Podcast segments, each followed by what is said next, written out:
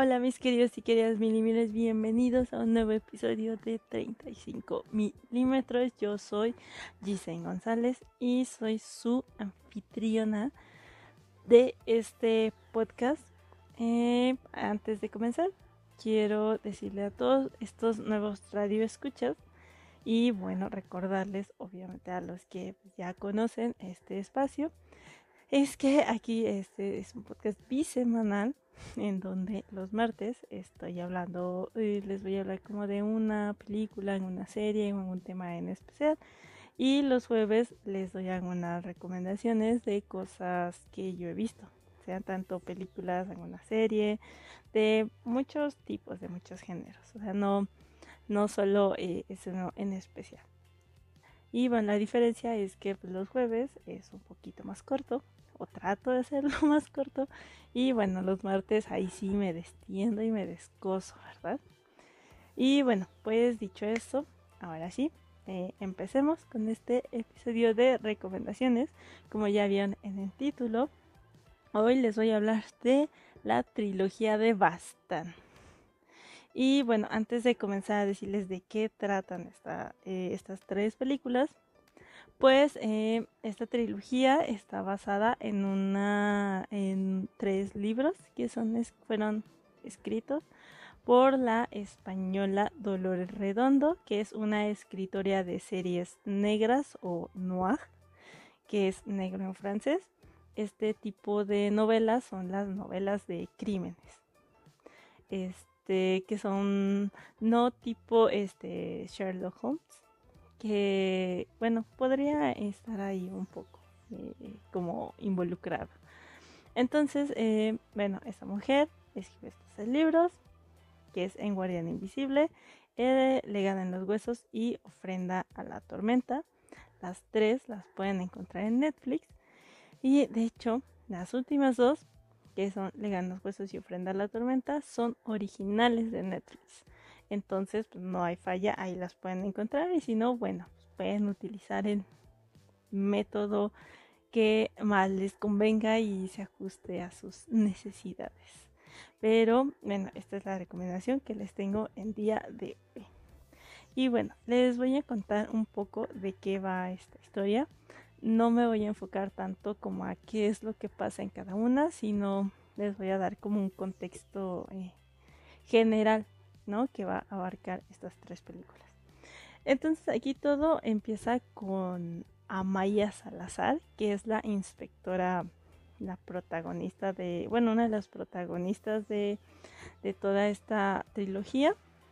Eh, esta mujer eh, trabajaba en el FBI en Estados Unidos y después se decidió irse a España a trabajar en este poblado, bueno, en la policía y bueno, todas las tres películas se desarrollan en un poblado en España que se llama Elizondo, que es el Valle de Bastán. Eh, entonces aquí en ese Valle de Elizondo está la cultura vasca, que eh, de hecho pues no me puse a investigar mucho sobre eh, esta cultura, pero sí tiene mucho que ver, de hecho, sobre todo en el, en bueno, en todos, pero sobre todo creo yo en, el primer, en la primera película, en donde de hecho se hace referencia a la mitología vasca, que es a uno, un, un personaje es parecido como a un yeti, o sea, es un ser que vive en el bosque y que se enfoca como en mantener el equilibrio entre la naturaleza y todo así. Y que eh, ayuda ¿no? a las personas como pues casi así como que puras de corazón.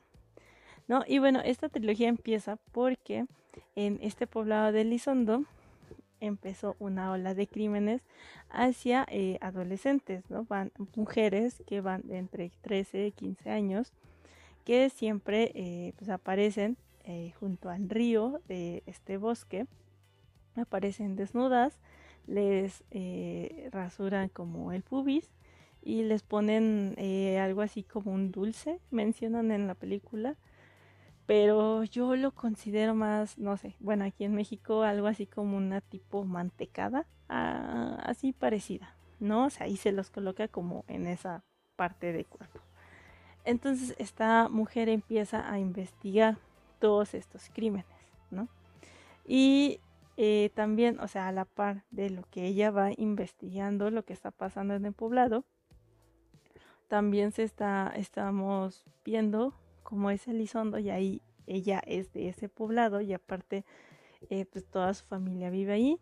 Pues ella empieza a tener como esos eh, recuerdos de su madre, que la verdad fue una pésima madre, que pues la verdad este, la traumó mucho, era una persona muy mala, era rara, era muy extraña, eh, o sea, es algo que una, es como que esa parte negra, ahora sí, de la serie, o sea, no simplemente es el crimen como tal, que sí es explícito, o sea, pues, salen desnudos de las mujeres están muertas, y este, pues ahora también va el background de esta mujer, que está enfocado más hacia pues a su vida, hacia cómo fue tratada durante toda su infancia y todos los traumas que ha cargado. Entonces, eh, pues ya a lo largo de la serie vamos adentrándonos más que en el crimen como tal de lo que está pasando en el poblado.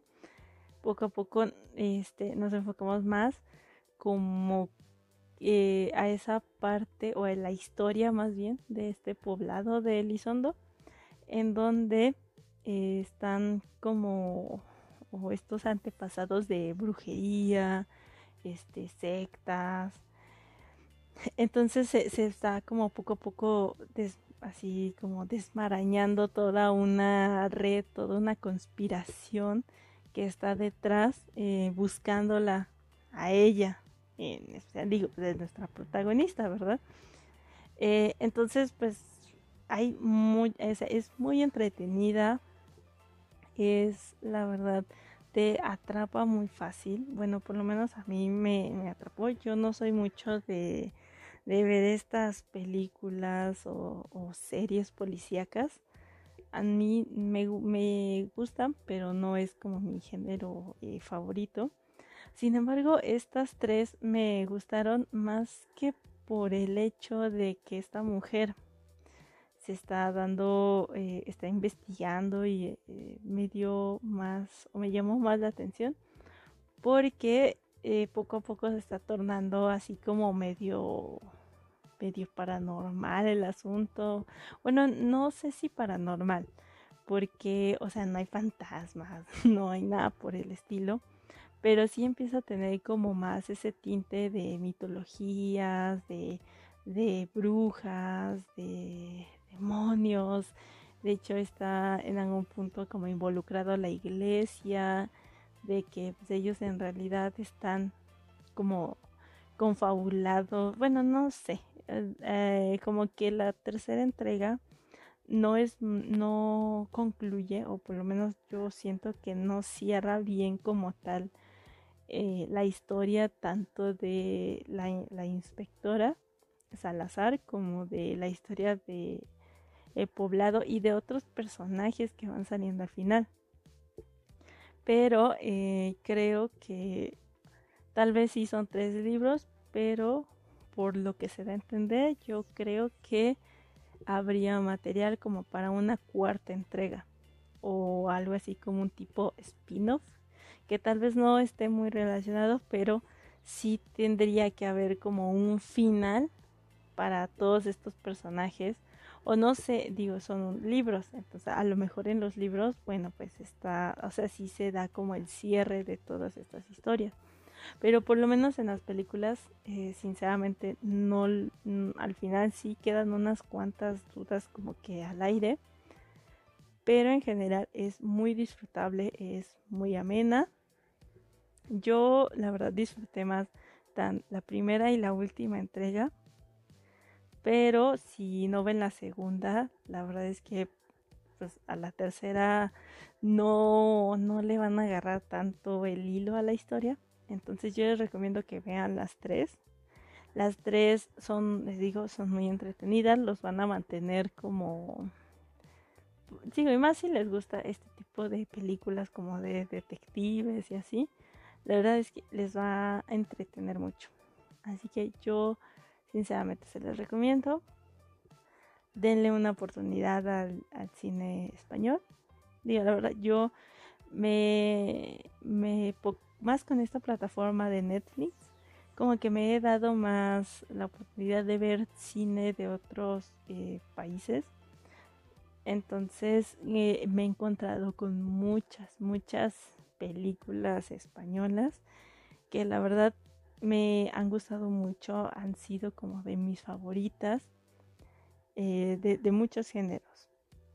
Estas son una de, de ellas. O sea, estas películas, de hecho, las vi creo que la semana pasada a la que estoy haciendo este episodio.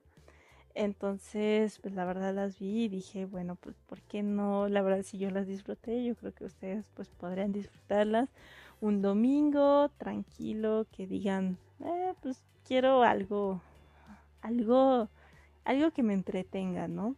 No algo que me haga pensar o, o algo como que tan elaborado, porque la verdad es que la o sea, quién es el criminal, quién es el asesino, es un poco predecible en ciertas cosas. Hay otras que sí te sorprenden mucho lo que está pasando.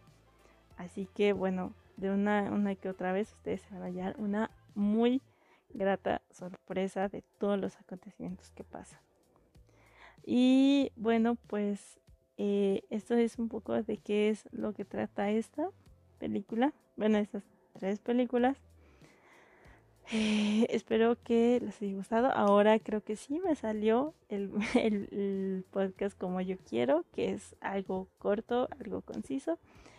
Así que espero que los demás me salgan igual y no estar divagando tanto como siempre lo hago.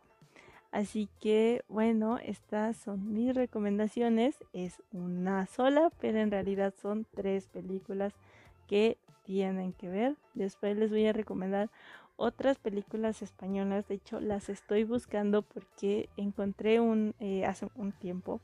Yo vi unas películas de terror españolas o eran como thriller, algo así.